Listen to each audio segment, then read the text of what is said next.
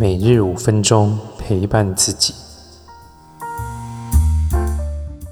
大家好，我是李欧。我们来看一下今天五月十号的牌卡讯息。我们看到有权杖六，权杖六代表我们经历的一段呃努力的过程，在这时候展现出来我们的成果，而这个成果的这个结果是很不错的。也代表了你的能力、实力的一个发挥，跟你过去努力的一个实现，这是一个被看到的时候。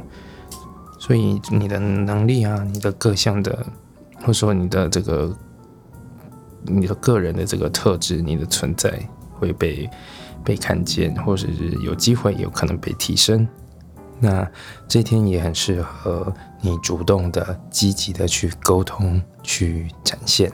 这是一个很有力量的时候，所以不要害怕，嗯，不要害怕展现，或是呃，不要对自己没有自信，因为你的自信的来源来自于你过去过去投入的一个累积，你的学习。所以只要嗯平常心，照着你自己的方式去做，嗯，我相信外在都能够嗯。都能够给外在有一个不错的印象，那自然而然就会这个机会就会增加了。好，今天的解读就到这边。